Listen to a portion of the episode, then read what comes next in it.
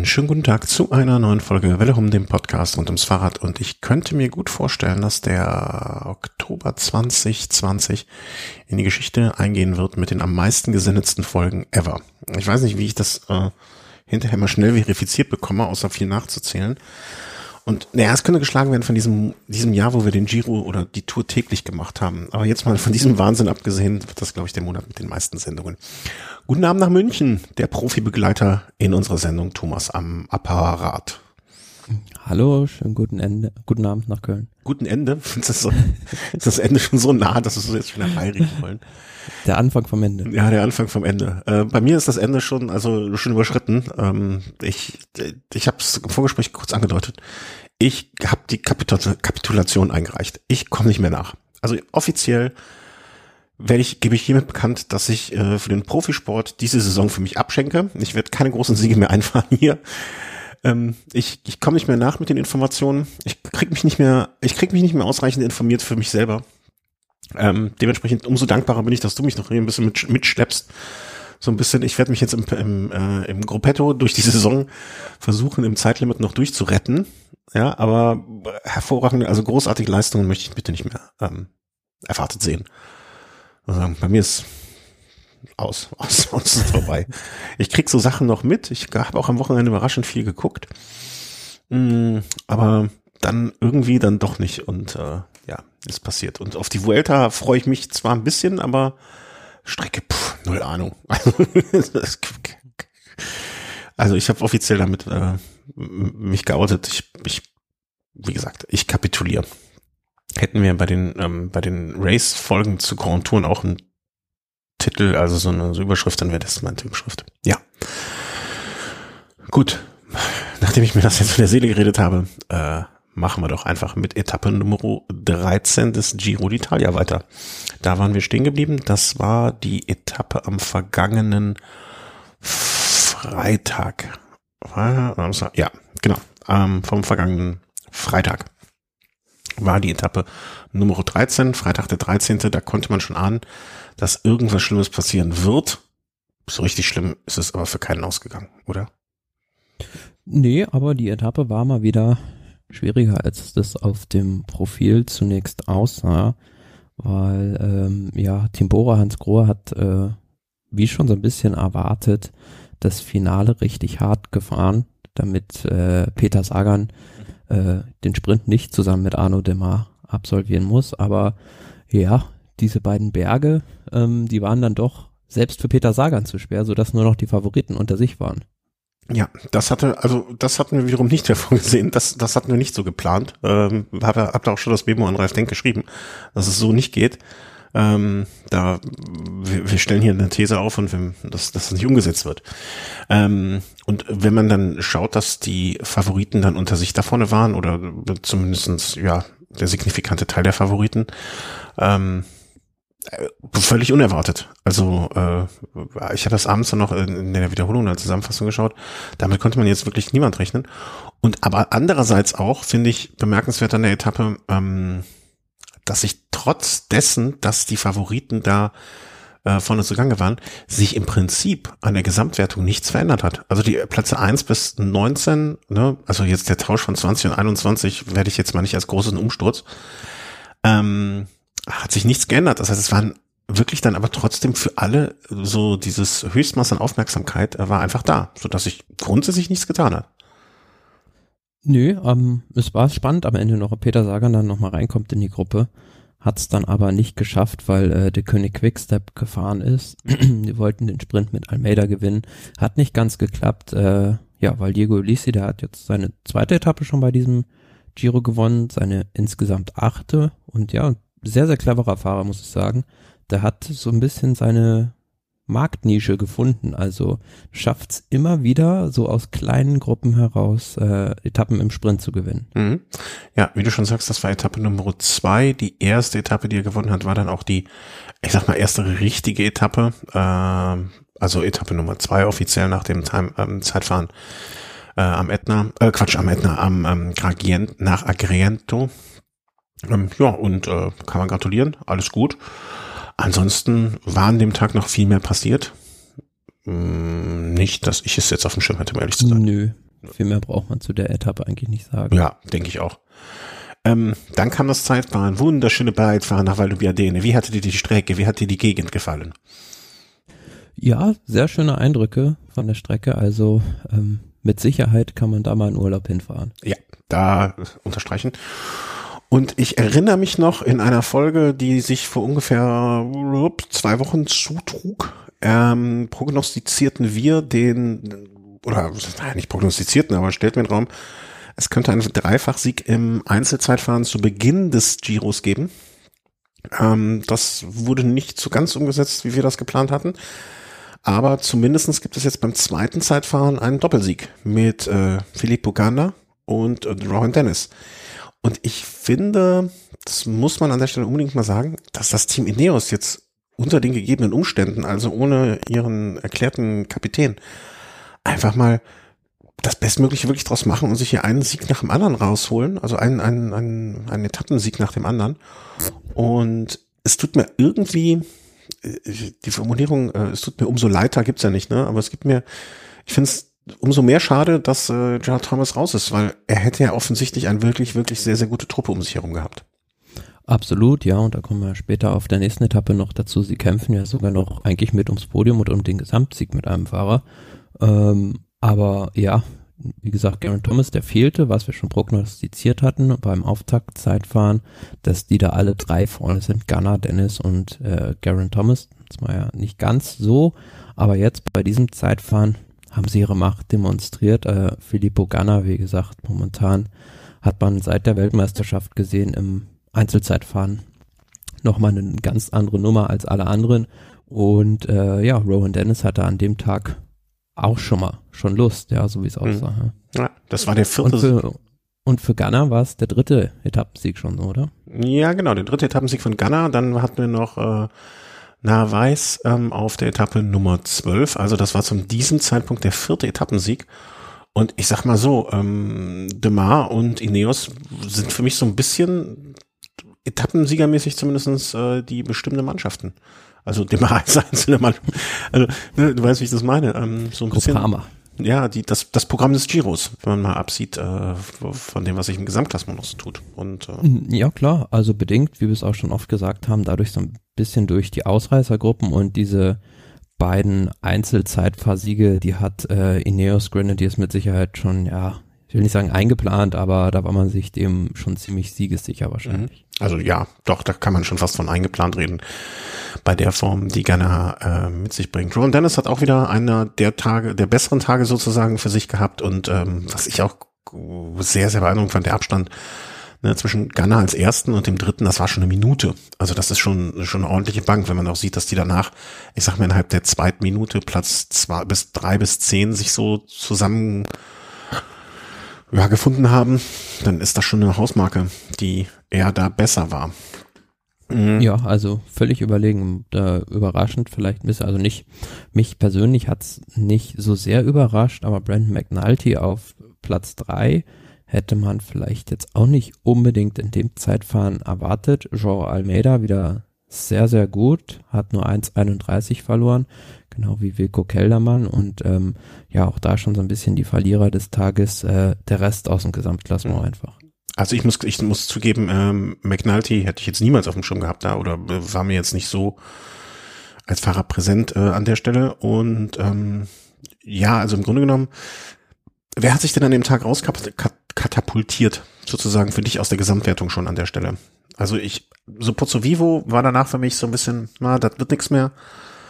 Ja, aber für Pozzo Vivo war das ein super Zeitplan, muss man sagen. Also äh, der hat ja oft sonst im Bereich vier Minuten plus im Zeitfahren verloren. Mhm. Von daher konnte er da noch einigermaßen äh, unbeschadet raus aus der Nummer. Ja, Patrick Konrad auch einigermaßen was verloren noch an der Stelle. Ähm, also ja, aber man sieht, man sieht halt also von Platz eins zu ähm, Platz drei auch schon, ist der Abstand halt nochmal um einiges angewachsen. Mhm. Also Almeida und Keldermann waren aus dem Gesamtklassement die beiden Besten und haben halt ausgebaut an dem Tag. Mhm. Ja, Vogelsang auch nicht so unbedingt der Sieger des äh, Zeitfahrens ähm, für sich so in der, wenn man das Gesamtklassement betrachtet. Ja, und äh, dann wie gesagt, möchte noch mal erwähnen, wie schön es da ist in der Gegend fahrt nach Vallupiadene und trinkt da den Spumante und lasst es euch gut gehen. Ja, und dann kam die Bergetappe von gestern. Ähm, zeitgleich wahrscheinlich bei dir und bei vielen unserer Hörer auch äh, lief auf dem anderen lief auf dem einen Kanal die Runde von Flandern und auf dem anderen Kanal lief der Giro und äh, irgendwann habe ich mich dann doch für die Konferenzschaltung, als ich eingeschaltet habe, entschieden, relativ schnell, weil ich das war mir zu viel des Guten. Und das Gute war, dass äh, am Anfang waren die noch so ziemlich mit den Kilometern, mit den verbleibenden Kilometern gleich auf, aber dann hat sich irgendwann die Flandern-Rundfahrt abgesetzt vom Giro. Ja, das kann ich mir gut vorstellen. Ich bin eingestiegen, boah, es fällt mir schwer, das so richtig zu, also es war schon ziemlich zerfleddert alles. Also vielleicht hilft das, ich bin eingestiegen kurz bevor, ähm, ohne bei der Flandern-Rundfahrt jetzt vorwegzugreifen, bevor es einer Dreiergruppe zu einem entscheidenden Ereignis gab, kam. Ähm, muss so 30, 40 Kilometer da gewesen sein, vielleicht so 50, 60 bei, beim Giro. Und da war ich erstaunt, dass Rohan Dennis, glaube ich, zum damaligen Zeitpunkt vorne wegturnte. Da war der letzte verbleibende Fahrer vorne aus einer Spitzengruppe und ja, stand dann aber vor einer Herkulesaufgabe, weil er ein Einzelzeitfahren äh, alleine gegen das komplette Team Sunweb bestreiten musste. Und das kann selbst ein Rowan Dennis nicht durchhalten. Mhm. Wobei ich noch dachte, wenn es einer schafft, dann er. Ne? Also das ist, ich hatte wirklich so zu dem Zeitpunkt noch gedacht, ja, das irgendwie, aber dann der Vorsprung schmolz und schmolz und schmolz und schmolz. Ähm, naja, und dann, also war es ja wirklich so, dass, wie soll man sagen, ich fand beeindruckend, ähm, dass das, was das Team Ineos macht, ne, das, das sozusagen von einer Taktik auf die andere umschalten ohne dass das jetzt, ne, und beides funktioniert irgendwie, ne? Also die haben so zwei, zwei, zwei Schienen, die sie fahren und beides funktioniert. Mutmaßlich. Also man hätte jetzt nicht gewusst, wie es mit Thomas funktioniert oder nicht.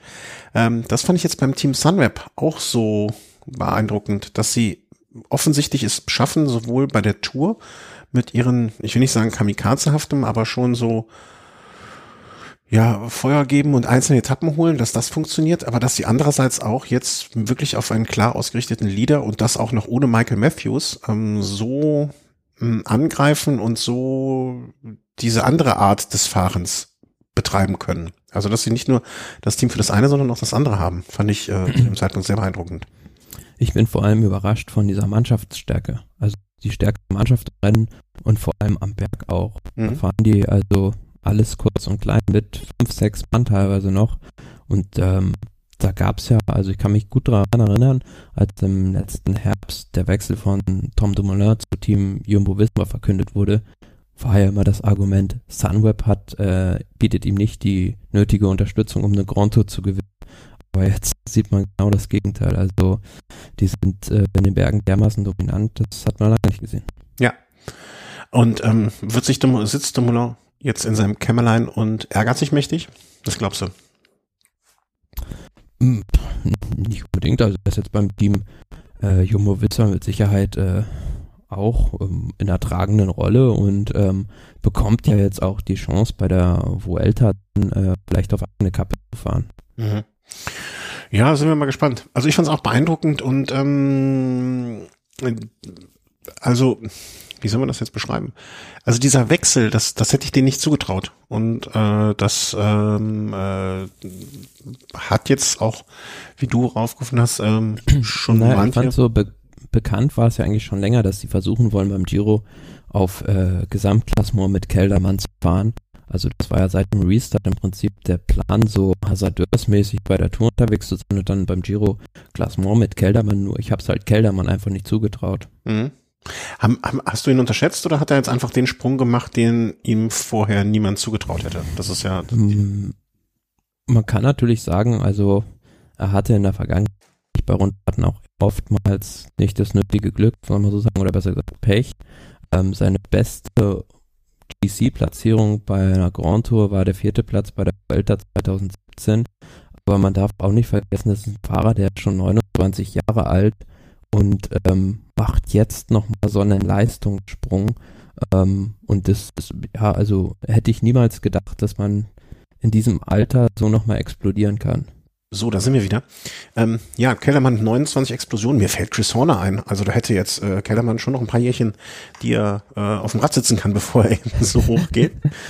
Wobei das wahrscheinlich auch eines der schlechtesten Beispiele ist, die man in dem Zusammenhang bringen kann.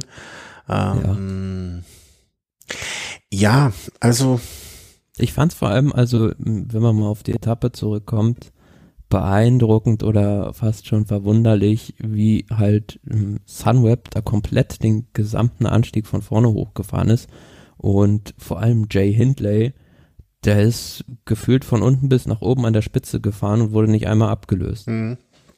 Ja, da gab's ja auch, gab's nicht Nick äh, Denz, der ja auch die ganze, war das nicht Denz? Nee, wer ist da noch gefahren? Doch, Nico Denz, der ja. ist äh, vorher über die, über die Berge gefahren. Genau. Ich meine, ähm, ich tue mich jetzt, ne, das ist natürlich, schwingen bei herausragenden Leistungen immer Zweifel mit.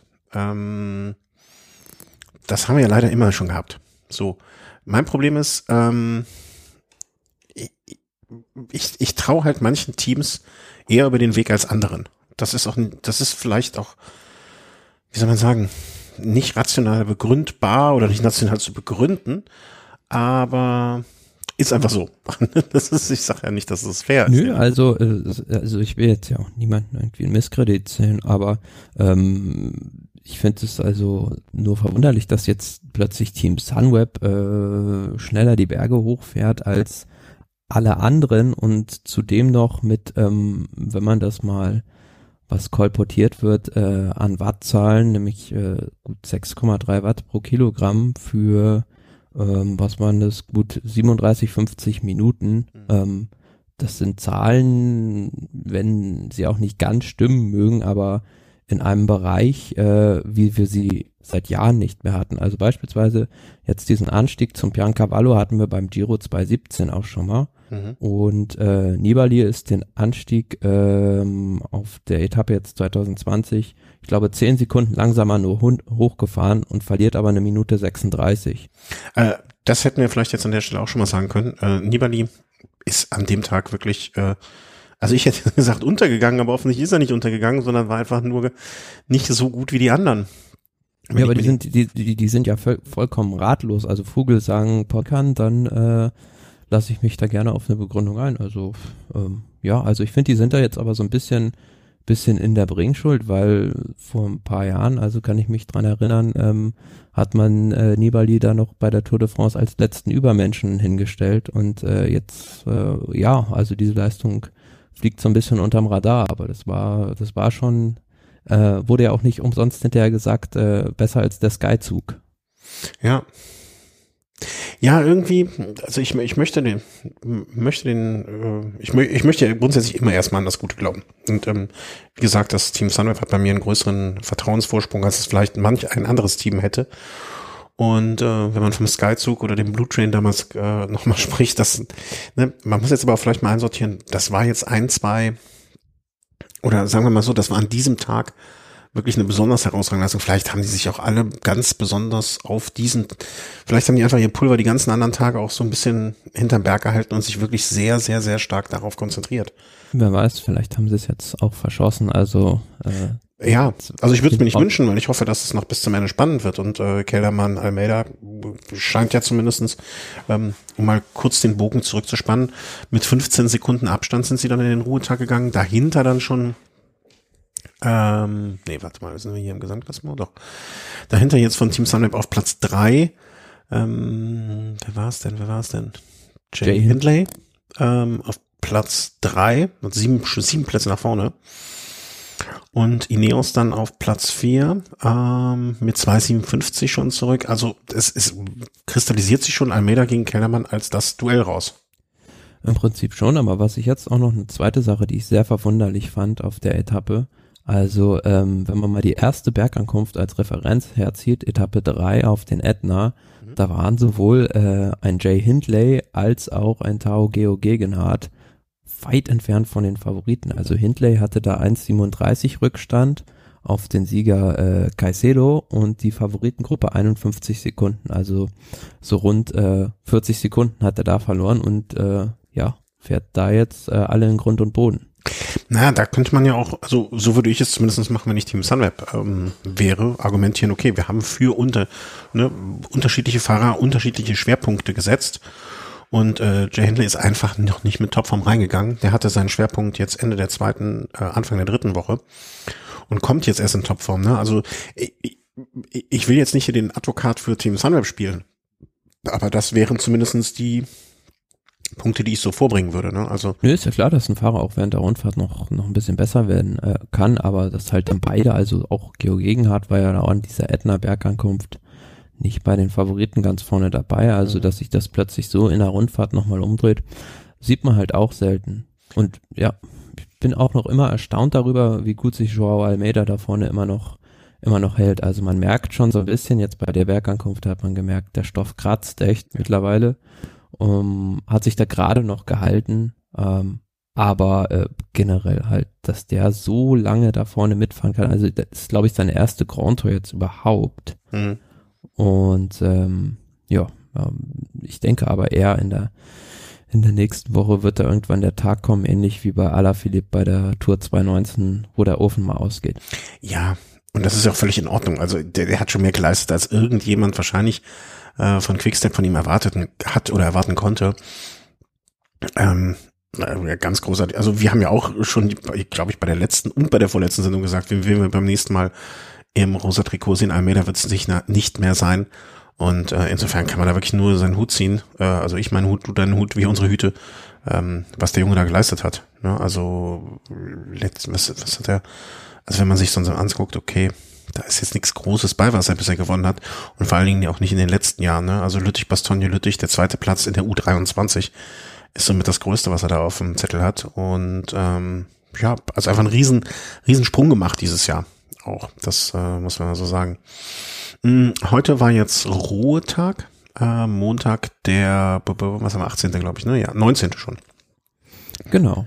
Ähm, bis dato ist jetzt noch nichts rausgekommen, äh, dass irgendwelche Tests oder so, die heute ja gemacht wurden, positiv wären. Ich habe zumindest überhaupt nichts mitbekommen davon. Also auch nee, die Ergebnisse wird es dann am Dienstagvormittag wieder geben. Zwischendurch gab es nur ähm, weitere Tests äh, bei Fahrern und äh, ja, glaube nur bei den Fahrern. Und die waren auch alle äh, negativ, also war jetzt keiner mehr dabei, der da irgendwie zwischendurch positiv gewesen wäre. Hm, ja, ja, ja. Wenigstens das ist erfreulich. Also, was heißt wenigstens das? Also fürs Team Solid läuft es ja auch erfreulich, ne? Aber ähm, das ist zumindestens äh, etwas, wo man sagen kann, fantastisch.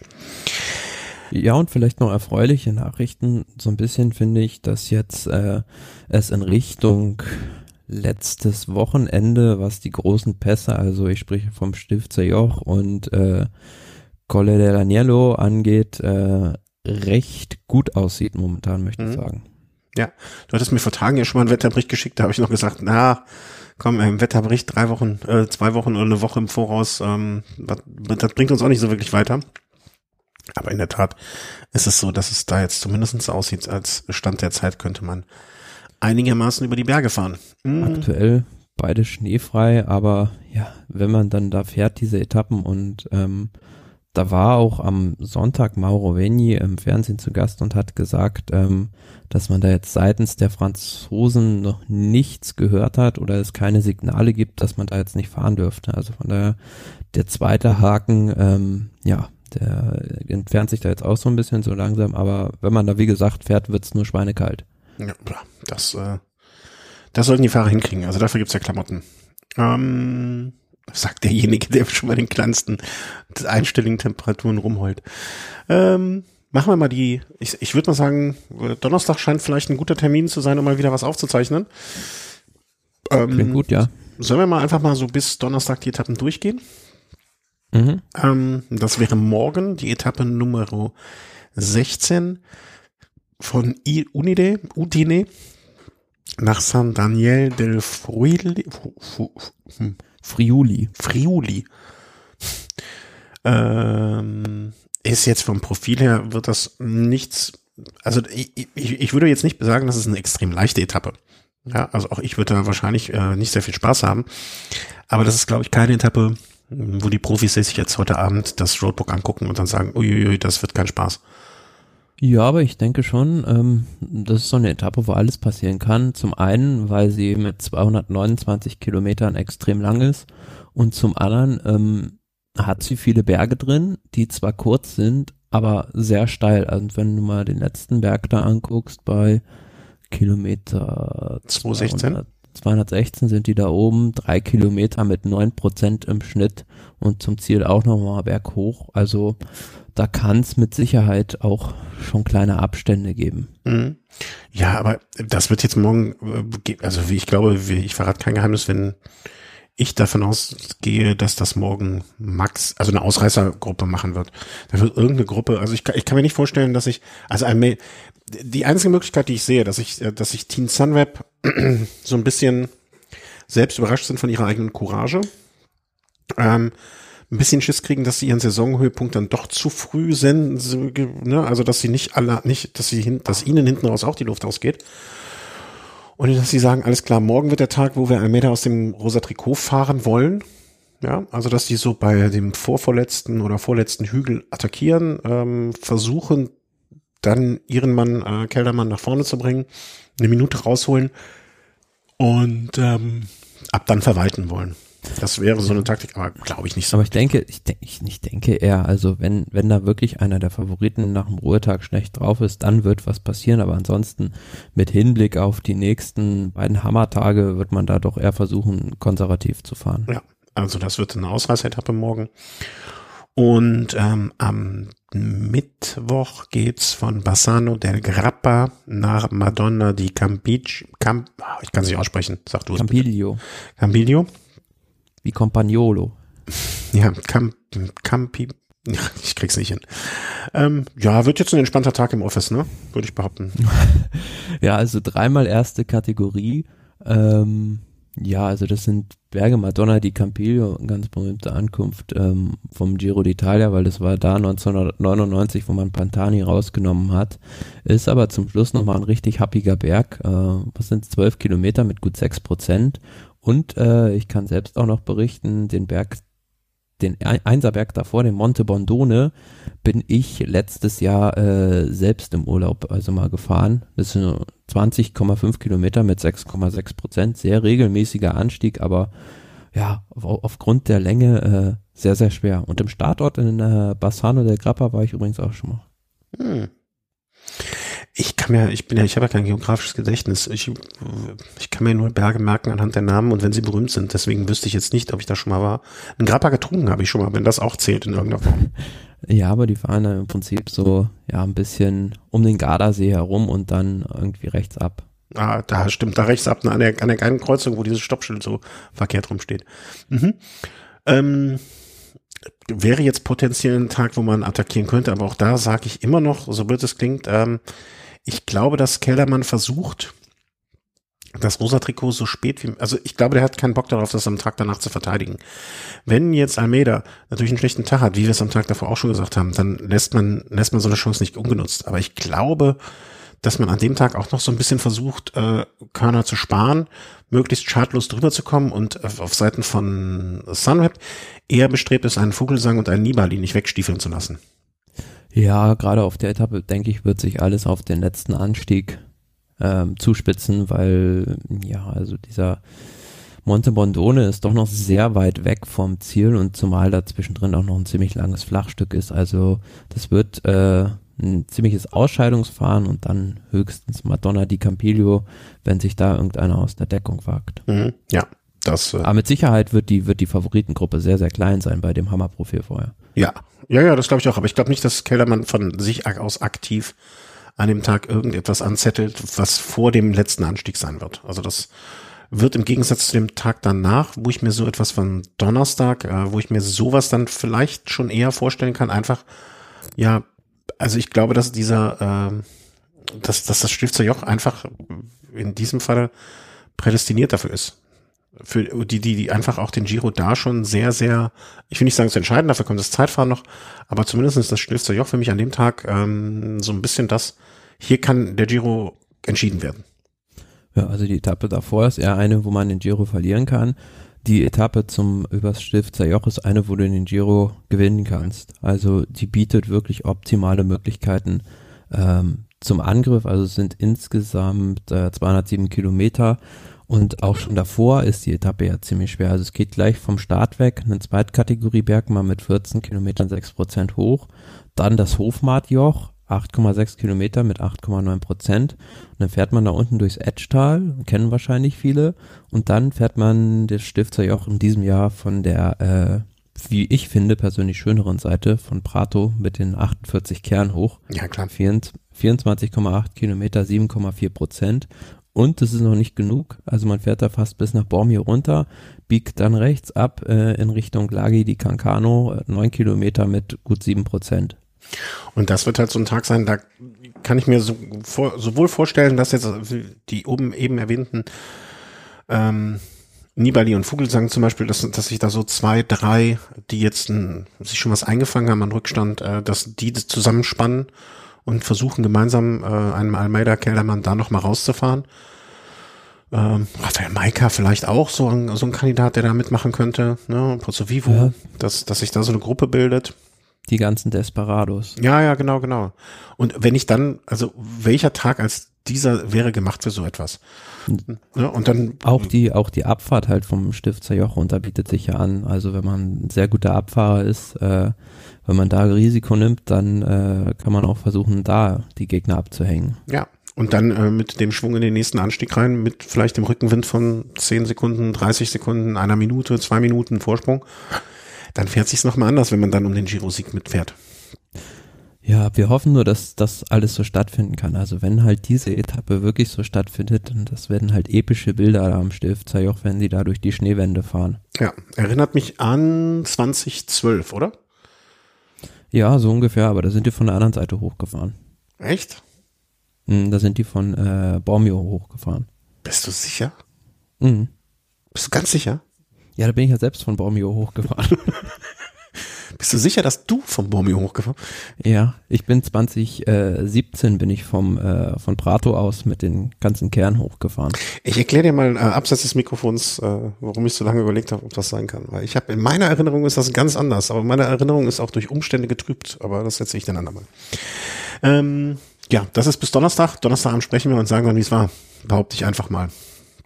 Und ich hoffe, dass äh, das Wort episch, was du gerade in den Mund genommen hast, dich dann immer noch mit Schaube vom Mund äh, vom Fernseher dazu in der Lage lässt, äh, ein Mikrofon dir vor das von Mund zu schnallen, um darunter zu reden. Ähm, ich gucke, dass ich bei der Arbeit schnellstmöglich nach Hause komme, um zumindest ein bisschen was noch zu erhaschen oder bei der Arbeit einfach den Fernseher kapere. Das kann ich auch mal versuchen. Gut, das war unser Überblick zum Giro an dieser Stelle. Ähm, das war, aber Giro ist ja das eine, Ne? Radsport ist das andere, weil der Giro ist ja nicht alles im Radsport. Während wir auf dem Giro gestartet haben am vergangenen Sonntag, haben wir auch parallel auf die Runde von Flandern gestartet. Und da hatte ich jetzt das Glück, das Pech, wie man es auch immer nennen mag, dass ich ganz kurz vor dem großen Ereignis ähm, einfach angemacht habe. Und ich weiß jetzt nicht so richtig, was davor passiert ist, aber ich ich, ich, ich rate jetzt einfach mal, also es sind alle gemeinsam losgefahren, bei morgens relativ früh, weil es war ein langer Tag im Office. Und dann hat sich mal hier eine Gruppe gebildet, mal hier eine Gruppe und irgendwann kam dann eine Attacke von, setzen Sie hier einen Fahrer ein, à la Philippe, Van der Poel oder Van Art und äh, der Rest ist hinterhergestiefelt. Und dann ja, bildet sich eine... Der, der das Finale so richtig angezündet hat, schon ziemlich weit vor Ziel. Mhm. Und ja, dann fuhren sie so lang und die drei vorne fuhren so miteinander. Man machte, also zu dem Zeitpunkt dachte ich auch schon, na, da wird von hinten wohl keiner mehr rankommen. Oder hattest du noch die Befürchtung? Äh, als die drei vorne waren, mhm. da hätte ich mir vielleicht noch, ähm, also zwischenzeitlich waren diese anderen Favoriten ja nochmal zurückgekommen, aber auch nur, weil Team Sunweb da Sören Krag Andersen komplett aufgeraucht hat, um die Spinot nochmal zurückzubringen. Aber als die dann zum zweiten Mal weggefahren sind, ähm, ja, da war ich mir halt relativ sicher, dass es dann also die da nicht mehr geholt werden. Mhm. Und als die drei so gemeinsam unterwegs waren, auf wen hättest du getippt an der Stelle? Äh, auf ja Mathieu van der Poel auch. Ja, ich war mir nur sicher, dass ähm, dass Alaphilippe, weiß ich auch nicht warum, so vom Bauchgefühl, da dachte ich, entweder jubelt zu früh oder äh, auf jeden Fall war er die Nummer drei bei mir gesetzt von den dreien. Und dann ähm, bremste ein Motorrad ein bisschen, ein anderes Motorrad bremste auch und Van der Poel und Van Aert sind vorbeigefahren und Alaphilippe hat weltmeisterlich äh, dem Trikot alle Ehre gemacht, ist reingesemmelt und hat das Pech des Weltmeistertrikots weiter weitergetragen. Ja, also den Unfall werden die meisten gesehen haben, Mhm. weil er sehr spektakulär auch war. Aber ja, man kann sich oft über Motorräder im Radrennen beschweren, aber in dem Falle, glaube ich, trifft da den Motorradfahrer keine Schuld, Absolut. weil Alaphilippe in dem Moment äh, gepennt hat, also der hat gefunkt und äh, ist da voll hinten drauf geknallt, hätte halt aufpassen müssen. Ja. Also ich habe ich hab, äh, in dem Moment, als es passiert ist, nicht hingeguckt. Ich weiß gar nicht, was ich gemacht habe, ich Idiot. Und äh, sah den da nur liegen und ich dachte schon, ach du Scheiße, wie ist das denn passiert? Also wie konnte das passieren, ne? Weil die anderen zwei fuhren vorne weiter und das sah jetzt auch nicht aus nach einer Stelle, wo jetzt irgendwie groß hätte was viel passieren können. Und habe dann natürlich noch mal aufmerksamer in der Wiederholung geguckt und der Motorradfahrer konnte wirklich da überhaupt nichts für. Also der Fahrer vor ihm hat ja angehalten oder gebremst oder so. Er hat dann so Zieh- Ziehharmonika-förmig äh, auch angehalten. Und ja, wenn du den Kopf nicht hochnimmst und nicht ein bisschen was guckst oder nicht zumindest das Hinterrad gerade hältst, dann passiert halt sowas. Ne? Ich hatte noch die Sorge, dass es sich irgendwie am Vorderrad vom, ähm, von, von äh, Van der Poel aufgehangen hatte. Aber das war, ein, was ja auch genauso ein Fahrfehler gewesen wäre. Also macht man sich nichts vor. Es ist wie gesprungen. Ja, Aber- also man kennt das ja so ein bisschen vielleicht selbst, wenn man in einer Gruppe unterwegs ist, passiert es ja auch mal, dass man irgendwie mal äh, irgendwie am Fahrrad was rumfummelt oder sonst irgendwie was, aber dann verjagt man sich halt selbst, wie schnell das halt manchmal geht, aber es passiert halt selbst den Profis. Ja. Und ähm, ja, da lag er dann da. Und das war auch wirklich sofort, äh, zumindest für jemanden, der geübt ist, äh, gefallenen Fahrer. Vor allem, er, er lag dann da ja auch noch mitten auf der Straße, also da habe ich so die Befürchtung gehabt, oh Gott, jetzt kommen dann die anderen da von, von hinten vorbeigeschossen, beziehungsweise fahren dann da einfach über ihn drüber oder was. Ja. Aber der Motorradfahrer fand ich, hat das sehr clever gemacht, weil der hat sein Motorrad einfach direkt dahinter gestellt, ne? Weil Ja. jeder, der über ihn, also über Alaphilippe oder nah dran gefahren wäre, wäre dann auch automatisch mit ins Motorrad gerasselt. Also auch da, wir schimpfen ja oft genug über Motorräder, aber da hat der Mann wirklich alles richtig gemacht. Äh, Hut ab. Ja, Ja, und dann, Aber äh, für mich auch vielleicht wieder so ein bisschen Argument äh, gegen den Funk. Weil in dem Moment hat Alaphilippe halt mit seinem Funkgerät die ganze Zeit rumgespielt und war nicht aufmerksam deshalb. ja. Andererseits pro Funk könnte man natürlich auch sagen, okay, aber hinten haben alle direkt über den Funk erfahren, hier vorne ist ein Problem, bitte macht ein bisschen langsam. Also, hm, Das ist so richtig, ja. Ne, also wie alles im immer zweischneidiges Schwert. Aber du hast ja recht, man könnte, man könnte es ja auch einfach so machen, dass es nur Durchsagen gibt und keine Rückmeldungen von Wir den hätten ja Fahrern. nichts durchsagen müssen, wenn Alaphilippe wegen seinem Funk nicht gestürzt wäre. das stimmt auch wiederum. Ja, er lag da. Ich dachte noch, ach, die schöne Brille liegt da. Hoffentlich fährt da jetzt kein Auto drüber. Wolltest du noch haben? nee, ich hab- bin sehr glücklich mit meiner Brille, aber nee, dachte ich noch so, ach, jetzt gleich. Nein, nein. Nun ja, also er war raus und äh, dann beschränkte es sich auf den äh, Zweikampf zwischen Van der Poel und Van Aert. Und was soll man sagen? Also äh, eigentlich bis zum letzten Moment, also wirklich bis auf den letzten Meter war es spannend. Ähm, sie haben dann noch so, wie viel Kilometer, die letzten Kilometer ungefähr, 800 Meter, schon fast Stehversuche gemacht. Man sah von hinten das Feld rankommen, aber ich denke, mh, wir sind beide der Meinung, dass man da jetzt keinerlei Bedenken hätte, dass dies äh, bis zum Ende schaffen. Also, dass sie so dumm sind und das noch verdaddeln, dann, dann hätten sie aber auch wirklich sich nirgendwo mehr blicken lassen können. Ja, und wer, also da bestand keine Gefahr, dass die da von hinten noch rankommen. Das verzerrt einfach immer sehr Mhm. durch das Kameraobjektiv bei der Flandern-Rundfahrt, weil wer das selbst schon mal gefahren ist, diese Zielgerade in Audenade, die ist halt drei oder vier Kilometer lang und da kannst du ewig gerade ausgucken und du denkst, das Ding geht einfach nicht zu Ende. Also so war es dann auch bei den beiden. Das war ja quasi wie in einem Bahnsprint. Also haben ja Stehversuche teilweise übernommen. Aber dann war es auch äh, Van der Poel, obwohl er die äh, Führungsposition hatte, der den Sprint eröffnet hat. Und äh, ja, also es war eine Zentimeterentscheidung, würde ich sagen. Ja, also er hat ja bei 250, glaube ich, 240, so zum, sagen wir zwischen 230 und 250 ähm, ging es jetzt los. Ne? Er hat auf der rechten Seite sich auch ganz clever, ne? nur hier auf eine Seite rüberguckend ähm, ist er gefahren. Ja, und dann war das am Ende nur noch eine Frage von Kraft und Willen, hat man so den Eindruck gehabt. Ne? Und das war jetzt auch dann wirklich, wirklich, wirklich, äh, da war, also klingt blöd, da war zu sagen, da war keiner besser, aber die waren wirklich mehr als auf Augenhöhe. Und da haben dann ein, am Ende ein paar Millimeter entschieden. Und ähm, ja, also verdienter Sieg. Er war es erst am Ziel. Und äh, ich, ich, ich glaube auch, da hat dann an dem Tag, haben die zwei Stärksten nach vorne das Rennen beendet. Mit Sicherheit. Also es sind momentan die beiden Aliens, also die fahren außer Konkurrenz. Und das ist auch so, denke ich, das Duell, auf das man sich in den nächsten Jahren bei den Klassikern einstellen kann. Die beiden äh, machen da quasi so ein Revival von Tom Boden und Fabian Cancellara. Ja, ich habe auch irgendwo den Tweet gelesen hier, äh, bestes Crossrennen des Jahres. ja, aber was, was äh, so sehr, also ich jetzt auch da irgendwie, oder wir da Team Sunweb so ein bisschen äh, äh, intensiver unter die Lupe genommen haben, so sehr bin ich auch verwundert über Wout van Art, muss ich sagen. Also der fährt von Anfang August bis Mitte, Ende Oktober in Topform äh, gewinnt die Klassiker und äh, ist bei der Tour einer der stärksten Bergfahrer auch noch. Also das hat es auch noch nicht gegeben.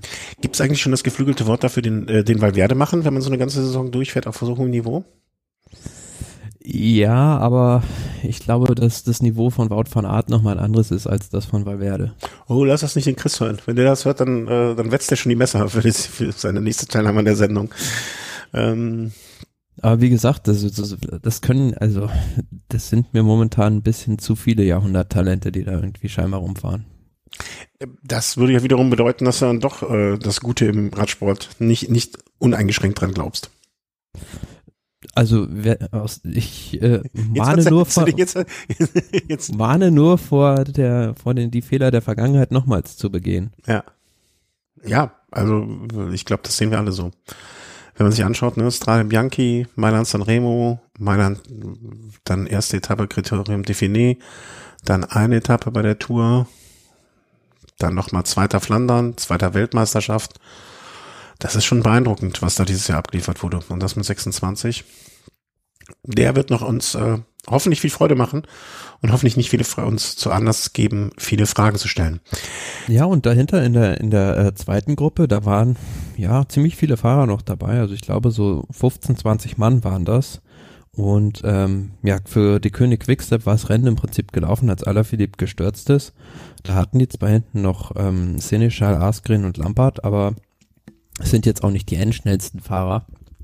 Und ähm, da gab es dann viel Gespringe und Attacken aus dieser Gruppe raus, aber Alexander Christoph hat sich dann Rang 3 gesichert. Mhm.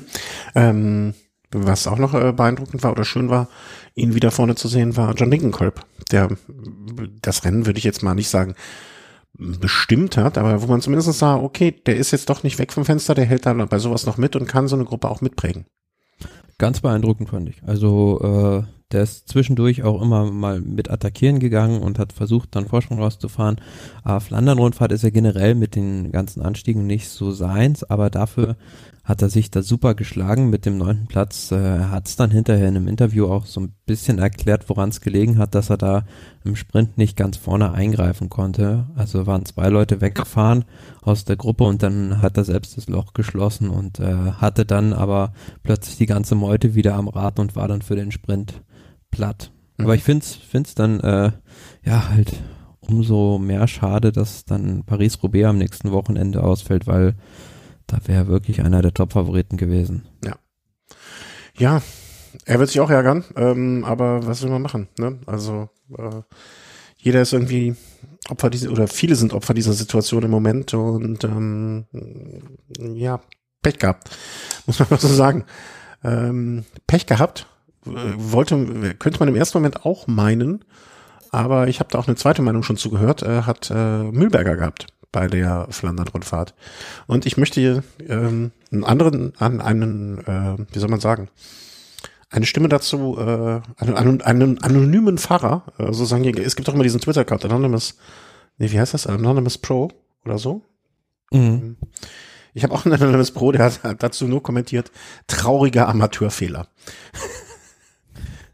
Ja, also so kann man sich auch selber, ich habe das Video noch ein paar Mal angeguckt, so kann man sich auch selber ins Abseits schießen.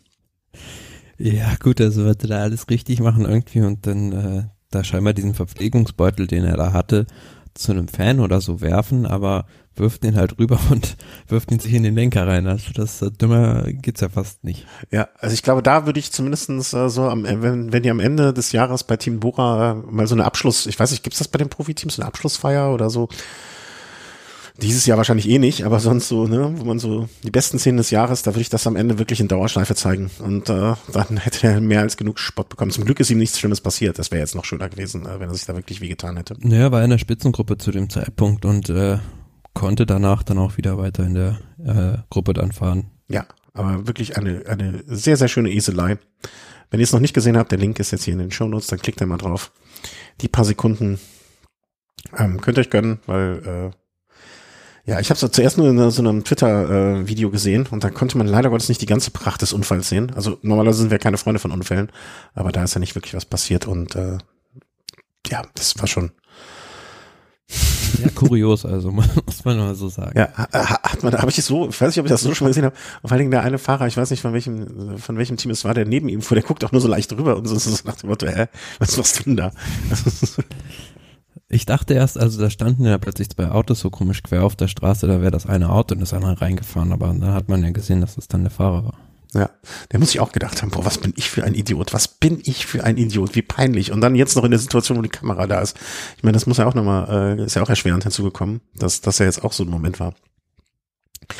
Nun ja, ähm, so haben wir wenigstens auch einmal gelacht. Ähm, das war's zumindestens so aktuell, was wir zu bieten haben äh, was an Rennen gelaufen ist. Ich denke mal, äh, ein Giro-Wochenende und eine Flandern-Rundfahrt in einer Sendung, das ist schon einiges. Aber das ist immer noch nicht alles. Das ist immer noch nicht alles, was wir zu liefern haben.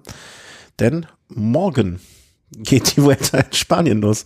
Und wie gesagt, am Anfang der Sendung, ich kapituliere. Ähm, ich gestehe, dass äh, es ist zu viel. Das äh, habe ich nicht mehr hingekriegt, die Vorbereitung ähm, zur Vuelta. Das ist die Strecke. Ähm, da ist, glaube ich, ein falscher Link bei uns im Dokument ausnahmsweise mal. Ähm, vielleicht können wir die Strecke zumindestens mal so bis Donnerstag ein bisschen äh, zusammenfassen. Klar, ist ganz einfach, sind nur Bergetappen. Ja, so, das war's dann. Ne? Ich, ich hoffe, ihr habt viel Spaß dabei. Ja, also ein bisschen was können wir ja schon noch gucken, ob wir da zusammenkriegen. Ähm, ja, also im Überblick, also wir sind ja, wie wir schon verwundert festgestellt haben bei der, glaube ich, vorletzten Sendung, äh, in diesem Jahr nur 18 Etappen, weil halt dieser Start äh, in den Niederlanden ausgefallen ist und man dadurch ins Baskenland gegangen ist. Und ähm, ja, wie gesagt, das ist wieder eine sehr, sehr schwere wo älter Viele, viele Bergetappen, also ich glaube, so richtig reinrassige Flachetappen sind sogar nur zwei. Ein Zeitfahren dabei und ja, dieser Start im Baskenland, wenn wir da Ich finde übrigens, wenn ich dich unterbrechen darf, ich finde übrigens, wie fast jedes Jahr, glaube ich, die Seite von der Vuelta deutlich aufgeräumter und schöner zu navigieren und alles als die von der äh, vom Giro. Warum auch? Ja, die vom die, die vom Giro ist eine Katastrophe, aber bei der Vuelta ist ja klar, also die sind ja äh, unter einem Dach mit der ASO. Ja, ach, das muss nichts heißen. Ne, da, da haben wir schon andere andere Sachen kaputt gekriegt. Aber ja, vielleicht äh, irgendwie gefällt mir die deutlich besser. Das kriege ich deutlich hin. Entschuldigung, wenn ich dich unterbrochen habe, ähm, aber das war mir gerade wichtig zu sagen. Ja, also erste Etappe geht's dann ja schon recht äh, heftig los von Irun nach Arate, äh, 173 Kilometer. Und ähm, ja, mit einem Schlussanstieg, der ist, ähm, was sind das, 5 Kilometer mit 8,5 Prozent. Den kennt man, ist glaube ich der gleiche Anstieg, den man auch von der Baskenland-Rundfahrt traditionell kennt. Recht steiles Ding zwischendrin. Da wird mit Sicherheit schon ordentlich äh, Klassement gemacht und äh, wo ich dann immer den den Namen Irun höre, ähm, da wird es auch bei dir wahrscheinlich in den Ohren Irun, klingen. Irun, Irun? Da hat mal jemand, einen, äh, aus diesem Ort hat mal jemand ein Steak geliefert bekommen. Der Contador vielleicht? genau, ja. Ach, das und, war da, äh, okay. Und da musste dann damals sogar dieser Metzger aus Irun vor dem Sportgerichtshof auch sagen. das war Irun, ne, den Ort hätte ich, ähm, hätte ich nicht mehr parat gehabt, das muss ich ehrlich sagen. Ähm, aber der Bademeister äh, ja, okay. Der hat sich, glaube ich, keine Freunde bei den äh, spanischen Metzgern damals gemacht. Nee, auch nicht bei den Landwirtschafts, äh, bei den Bauern, weil er halt behauptet hat, dass äh, spanische Fleischsamen sei mit Clenbuterol kontaminiert. Aber hoffen wir mal, dass auf der Etappe keiner ein falsches Steak ist. Ja, nee, nee, nee. Das ähm, liegt einem spätestens zum Schlussanstieg schwer im Magen. Was glaubst du, also das ist ja jetzt auch, zumindestens kann ich mich nicht erinnern, dass es in dieser Form schon mal so war, ähm, vielleicht noch die zweite Etappe dann auch direkt von, von Pamplona nach Lecunberri, Lecunberri, hm. auch wieder eine Geschichte, wo ich dann ähm, sagen würde, so bis zur Hälfte, also relativ kurze Etappe mit 157 Kilometern, äh, 151, sorry, ähm, bis zur Hälfte geht's eigentlich, bis Kilometer 75 ungefähr, ein kleines drei, dritte, dritte Kategorie Bergchen. Dann kommt nochmal dritte Kategorie, Einser Kategorie hinten, aber dann, dass das sein muss, diese Abfahrt ins Ziel, bin ich ja bekanntermaßen kein großer Freund von. Ähm, wird, wird wahrscheinlich dann einige Fahrer Kopf und Kragen riskieren, vor allen Dingen, wenn eine Rundfahrt nicht so lang ist. Und ähm, wenn es so ist, dass ähm, ja jeden Tag im Prinzip auf Krawall gefahren wird, Donnerstag dann der Tag, auch wieder eine Etappe, die von Anfang bis Ende eigentlich bergauf geht. Also 166 Kilometer bergauf. Die Frage ist immer nur, wie sehr bergauf immer. Ähm, wie entscheidend ist das, dass, dass im Prinzip das Klassement schon nach den ersten drei Tagen gemacht sein kann? Im Sinne von, okay, es hat sich jetzt rausgestellt, wer wird vorne mit dabei sein und wer nicht. Äh, ja, ich denke mal, es kann sogar einen positiven Effekt haben. Dadurch ist vielleicht so ein bisschen die Hektik und Nervosität aus dem Feld raus, wenn mhm. alle schon ungefähr wissen, wo ihr Platz ist in der Gesamtwertung und in der Hackordnung der Rundfahrt. Aber es nimmt, also ne, die Vuelta ist jetzt natürlich, also ich sag mal, ein Sprinter werden wir nicht einen Tag irgendwie im, im Liedertrikot sehen. Ähm, die Sprinter werden überhaupt Sprinter mit dabei sein? Frage ich mich ja, mal gerade ganz Ackermann kurz. beispielsweise. Ja, okay. Da muss der aber, also bis, Son bis Sonntag heißt es für den dann aber auch nur überleben, vermutlich. Mit Sicherheit hängt davon ab, wie, wie die Etappen ausgefahren werden. Mhm. Also ist auch, äh, stimmt, wo du sagst, ne, es ist auch interessant, ob die wirklich dann von Anfang an noch auf Krawall fahren werden bei diesen Etappen. Ähm, ob es von Anfang an darauf geht, jeden, jede mögliche Sekunde rauszufahren. Oder ähm, ja, ob man dann auch erstmal die ersten drei Tage einrollen wird. Kann ja auch sein. Weil ja, aber da, da wird es ja mit Sicherheit schon Zeitabstände geben, weil das ja gar nicht anders möglich ist, wenn du halt da einen steilen Berg hochfährst. Mhm. Äh, Samstag, vielleicht machen wir es noch Samstag, wird es dann äh, eine Etappe, die man ähm, als Flat bezeichnet, die ich auch als Flat durchaus bezeichnen würde. Ich denke mal, einem guten Tag würden wir die auch überstehen. Also du auf jeden Fall, ich vielleicht. Kommt auf die Geschwindigkeit an. Ja, in eigener Geschwindigkeit. Also im, im, im Feld sowieso nicht, ne? aber an einem guten Tag würde ich die, glaube ich, zu Ende bringen zumindest. Zumal es da am Anfang fast nur bergab geht. Psst, das wollte ich jetzt nicht sagen. äh, und Sonntag, ähm, warte mal, das ist der Samstag ist dann doch, da wird es auch bergig, das ist dann so ein bisschen aufgelaufen, ähm, wird aber vermutlich in Anbetracht der Tatsache, was am Sonntag auf dem Programm steht, eher entspannt gefahren. Sonntag ist schon so fast die Königsetappe mit dem Col de Tourmalet, ja. Ja, also Sonntag. Und da gibt's, da gibt's ja aktuell auch noch immer so, steht es ein bisschen in der Schwebe, ob da gefahren werden kann, weil da auf die, die Etappe auf 2114 Meter auf den Tourmalet hinaufführt und da lag ja jetzt auch dann schon Schnee. Mhm. Ja, das, das muss nie irgendwie hinkriegen. Also der Sonntag wird wirklich in der Hinsicht dann ein Festtag, wo es dann ja so rund 31 Kilometer nur bergauf geht in Tourmalet. Möchte ich eigentlich, müsste man auch mal fahren, oder? Bist du denn schon mal gefahren? Definitiv, ja, ist so eine Ecke, wo ich jetzt noch nie war in den Pyrenäen. Könnte man ja eigentlich, also der Tag wäre jetzt so ein Tag, den könnte man, also erst der Ubisk mit 1700 Höhenmeter und dann der Tourmalet auf 2100 Höhenmeter. Da könnte man schon Spaß haben. Wobei der Tourmalet, es ist halt nie so richtig, richtig, richtig steil, ne? Also der, also mhm. oben raus ein bisschen, aber im Grunde genommen macht's der auch so über die Länge des Ganzen. Ja klar, die, die Länge und äh, auch die Höhe, ne? Aber es ist dann doch auch schon teilweise mit drin, ja doch, happig steil, finde ich. Sollen wir uns nicht mal irgendwie so ein kleines Wohnmobil mieten und da mal hinfahren? Ja, warum nicht? Irgendwann müssen wir das mal machen. Es ist ja in diesem Jahr jemand mit dem Hüpfball da hochgesprungen. Ne? Ja. das heißt, du meinst, oh, ach du Schande. Schande, jetzt habe ich die Einrichtung meiner Frau zerstört. Ach du Schande. Ähm, du meinst, wenn da einer mit dem Hüpfball hochkommt, komme ich da auch mit dem Wohnmobil hoch? Oder wie habe ich das zu verstehen? Klar, da kommen wir beide dann hoch. Es gibt noch einen, gibt, gibt ja noch einen anderen Anstieg bei der Vuelta in diesem Jahr, den bin ich auch schon mal gefahren, das ist noch viel schwerer, der alte der Langliro, der auch wieder mit dabay ist. Ähm, das ist wirklich richtig steil. Ja, du meinst, weil ich das, das kriege ich noch hin, aber da würde ich dann komplett steil scheitern.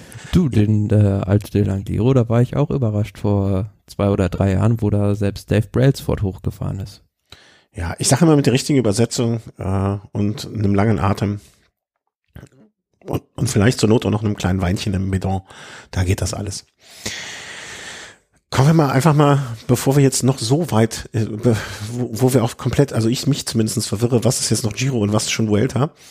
Lass uns doch mal darüber sprechen, wer bei der Vuelta denn ähm, ja das Ding gewinnen wird. Also ich, ich bin ja, ich, wie soll ich sagen? Also ich habe schon jemanden, dem ich wirklich ganz, ganz doll dir die Daumen drücke. Okay, und wen? Ähm, ich glaube, ich möchte, dass Chris Froome noch mal was gewinnt. Punkt eins. Punkt zwei. Ich habe ja mehrere, ich habe ja mehrere Eisen im Feuer, wie immer. Ich möchte gerne auch, ähm, zugegebenermaßen, und ich gehe den meisten Hörern damit wahrscheinlich jetzt schon auf den Senkel, ich möchte auch gerne, dass äh, Chavez, Chavez, Esteban Chavez äh, was gewinnt.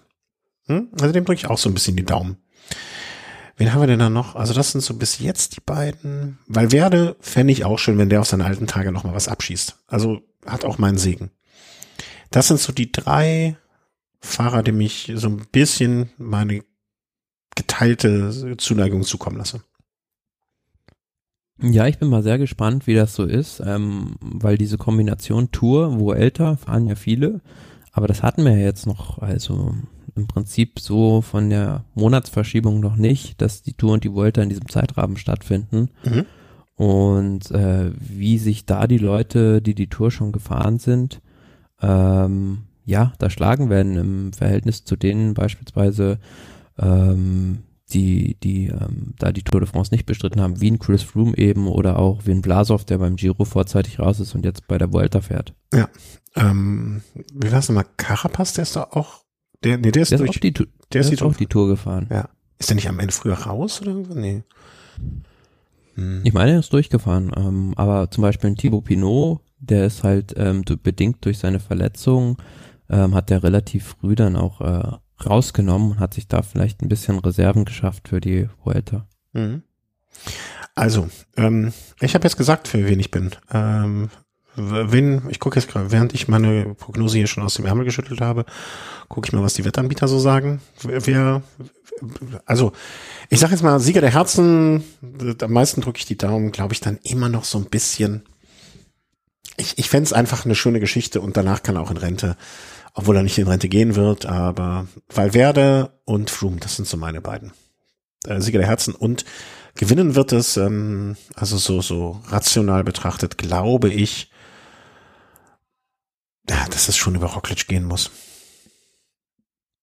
Hm, ja, ist die Frage, also die haben halt im Team auch noch Tom Dumoulin dabei und ähm, ob da nicht vielleicht sich jetzt Primus Roglic bei der Vuelta revanchiert und ihm dann hilft. Okay. Hm. Es gibt keine Komplettwette. Kommt Chris Room in die Top 3? Kommt Chris Room in die Top 3? Wette nur gültig, wenn Fahrer antritt? Ja. Gibt es eine Quote von 1 zu 6? Wenn ich einen Euro setze, kriege ich 6 Euro zurück, wenn Tim Chris Room in die Top 3 kommt? Was ist das denn für Wetten hier? Klar. Wie kriege ich denn jetzt hier so ganz schnell einen Account, dass ich da 100 Euro draufsetzen kann? So läuft das meinst doch. Du, meinst du, er kommt in die Top 3? Hm? Meinst du, er kommt in die Top 3? Ja klar, sonst will ich ja keine 100 Euro draufsetzen. Natürlich werde ich hier nichts äh, über Haus und Hof verlieren. Äh, ich glaube, wenn einer, wenn einer nicht zum Wetten gemacht ist, dann ich. Punktewertung Rockledge. Die sagen Punktewertung für Rockledge. Das wäre natürlich ein für Dumoulin-Argument. Hm. Oh. Ja, aber wer die Punktewertung gewinnt, der wird auch im Gesamtklassement ganz weit vorne sein, weil es kaum Sprintetappen gibt. Äh, aber weißt du, welche Quote, glaube ich, die mit Abstand niedrigste ist? Weil man eigentlich schon weiß, wer es gewinnt. Also ist schon sehr, sehr sicher. Was denn? Das Punkt, das, die Mannschaftswertung. Die, die, die Movies da wirklich, wirklich, wirklich sehr weit vorne. Das ist klar, ja. Der das hat Werde und Mass dabei, also. Also da könnte ich, könnte man jetzt aber doch schon mal so den einen oder anderen Euro draufsetzen, oder? Das ist schon. Aber nee, komm, komm, komm, lass besser. Lass besser sein. Also, ähm, du sagst Dumoulin oder Roglic? Also ein Jumbo-Fahrer? Ob, ob Einer von den beiden wird's machen. Mhm. Und wem drückst du die Daumen? Boah, bei der Rundfahrt habe ich eigentlich gar nicht so richtig einen Fahrer, dem ich die Daumen drücke. Thibaut Pinot vielleicht. Aha. Wieso? Weil er halt äh, immer sehr viel Pech hatte in letzter Zeit, also bei den großen Rundfahrten und äh, ihm wäre es halt mal zu vergönnen, mal eine Grand Tour zu gewinnen ja, ist ein Argument. Ist ein valides Argument, lass ich gelten. Ist okay. Darfst, darfst du so die Daumen drücken. Ähm, ja, wenn ihr äh, uns mal, Enrik Mass ist vielleicht auch noch so eine Nummer, ne? Der war bei der Tour auch richtig gut, aber nicht so richtig den Durchbruch vielleicht. Hm? Hat man nicht so richtig wahrgenommen, aber er war, glaube ich, bei der Tour am Ende Vierter, Fünfter in dem Bereich irgendwie. Also ähm, mit Sicherheit auch einer, der äh, Fünfter war bei der Tour. Ja, habe ich auch Im Gesamtklassement ganz weit äh, vorne landen könnte. Er war ja schon mal Zweiter bei der Vuelta 2018. Ja. Also wenn es bei wenn es bei Valverde überhaupt nicht läuft und die relativ schnell umschalten und der seine Form halten konnte, warum nicht? Wäre vielleicht auch so ein Geheimfavorit, auf den man mal einen Euro setzen könnte, wenn man wetten Das würde. ist jetzt bei mir hier in, was die Wettquoten angeht, äh, auf Platz 4. Ach, er ist bei dir auf Platz vier. Ja klar. Hinter Roglic, Dumoulin, Carapaz. Aha. Ja, da habe ich ja die richtigen Favoriten im Team. ähm, fällt mir gerade ein. Also eigentlich würde ich das jetzt unter Sonstiges verbuchen, aber den Punkt Sonstiges haben wir heute nicht. Deswegen eine Frage. Ist dir irgendetwas, also ich, mich hat heute eine Meldung ähm, ein bisschen irritiert, als ich gelesen habe, dass das Team Sunweb als Co-Sponsor oder zumindestens als Ausrüster im kommenden Jahr Scott hat. Also die Scott-Räder. Mm, Ähm, irgendwo habe ich das, äh, ja, fahren doch jetzt mit Cervelo-Rädern, oder? Ja, genau. Deswegen haben die auch das äh, E da auf der Seite. Genau, irgendwo habe ich gelesen, dass ja ähm, Team Jumbo Visma äh, die Räder wechselt, also weg von Bianchi. Was? Ähm, ich weiß nicht, ob es nur ein Gerücht war oder ob das schon fix ist. Ähm, und die meine ich zu Cervelo wechseln, wenn ich mich das nicht alles täuscht. Okay, das wäre dann also Cervelo zu Jumbo. Ja, hier, das ist schon vom 19.06. Jumbo Visma will switch to Cervelo from 2021. Okay, also wir fassen zusammen. Ähm, Cervelo geht von Sunweb zu Jumbo. Scott geht von Mitchelton Scott zu Sunweb. Wer ist, wer ist jetzt der neue Ausrüster von Mitchelton Scott? Und fäll- fällt denen damit, also fehlt der zweite Namensgeber dann auch? Ja, da wird sich mit Sicherheit, also diese, diese, äh, wie soll ich sagen, Plätze unter den Ausrüstern im Peloton sind ja sehr begehrt, da wird sich mit Sicherheit jemand finden. Ach, ob die so, meinst du, die sind so begehrt? Also ich habe mal gehört, aber da kennst du dich wahrscheinlich besser aus, dass das doch schon für die Radmarken wesentlicher Umsatzfaktor ist ähm, im Rennradbereich, ob sie bei der Tour de France vertreten sind oder nicht. Ja, ja, schon. Aber ich glaube, dass es jetzt andererseits, also das ist einerseits, andererseits glaube ich aber auch, ähm, dass die Teams natürlich gewisse Ansprüche haben. Nicht nur im Sinne von äh, Qualitätsansprüche, so, ne, also das muss natürlich Top-Material sein. A, aber B, du musst halt auch eine bestimmte Menge an Rädern, Rahmen und Modellen dann dahinstellen können. Ne? Und Aber w- was willst du machen? Also die Teams werden ja irgend, irgendwas nehmen müssen dann. Ja, ja, ja, ja, ja, ja, ähm, klar. Ne? Also Zum Not fahren sie, weiß ich nicht, mit rosa Fahrrädern oder. Ahnung. Ja, ach, pff, Rose, Rose Net-App haben noch auch irgendwie einen Zweitligasponsor. Ähm, der, Rose muss, ja, weiß ich nicht, kenne ich nicht die Räder. Ähm, nee, ich meine aber nur eine Mitchelton Scott ist ja Scott dann auch ein zweiter Namenssponsor. Ja, also Ja, und das ist ja dann da auch mit schon- Sicherheit, mit Sicherheit dann raus bei denen. Ja, oder es gibt ja auch, Specialized hat ja auch Team Bora Hans Grohe und die Koenig Quickstep. Ne? Also es, gibt ja auch, und Canyon hat Movistar und äh, noch irgendein Team. Ne? Also es muss ja nicht Team, Team Bora hieß früher ja auch Team Bora Argon 18. Ja, ja, genau. Und aber als Argon 18 nicht mehr da war, war der Name natürlich auch weg. Also muss man mal entspannt, also habe ich jetzt noch nicht verfolgt, aber ähm, muss man mal interessiert. Wie gesagt, das mit Jumbo ist die Meldung, die ich gelesen habe, sind Gerüchte, also according to reports. Mhm. Ja, aber das, also wenn Sunweb jetzt mit neuen Rädern kommt, dann wird der Velo ja wahrscheinlich irgendwo anders auch hingehen, es sei denn, es ist zu teuer für sie geworden. Und das wäre jetzt ja dann auch kein un, äh, überraschender Schritt. Ne? Also fiel mir, fiel mir nur gerade ein, als ich, als ich heute irgendwo darüber gestolpert bin, dass ich dachte, ob du da vielleicht schon etwas mehr gehört hast. Ähm, ja, dann würde ich sagen, äh, wir sprechen uns in drei Tagen. Wünsche euch allen einen guten Start in die Vuelta, ähm, einen guten Start in die letzte Giro-Woche. Ähm, Gibt es noch irgendwelche Rennen bis Donnerstag, die ich jetzt verpasst habe oder die noch kommen? Irgendwie so ein Es gibt äh, in Belgien ja jetzt noch dieses De Panne-Rennen. Da die Ach, Dachse De Panne als ein Tagesrennen. Ja, Vielleicht das- nochmal recht spannend wird. Da, ja, das wird recht spannend, aber da habe ich jetzt keine Kapazitäten mehr für. Alles klar, macht es alle gut, bleibt gesund. Vielen Dank äh, für alle Unterstützung, wie immer. Ähm, ich werde also ich werd das jetzt mal ein bisschen kürzer hier halten mit dem Dank. Äh, nicht, weil ich nicht mehr dankbar bin, aber das machen wir einfach demnächst irgendwann mal gebündelt. Äh, da werde ich dann mal was machen. Und ähm, ja, gehabt euch wohl, habt viel Spaß und bleibt gesund. Tschüss. Ciao.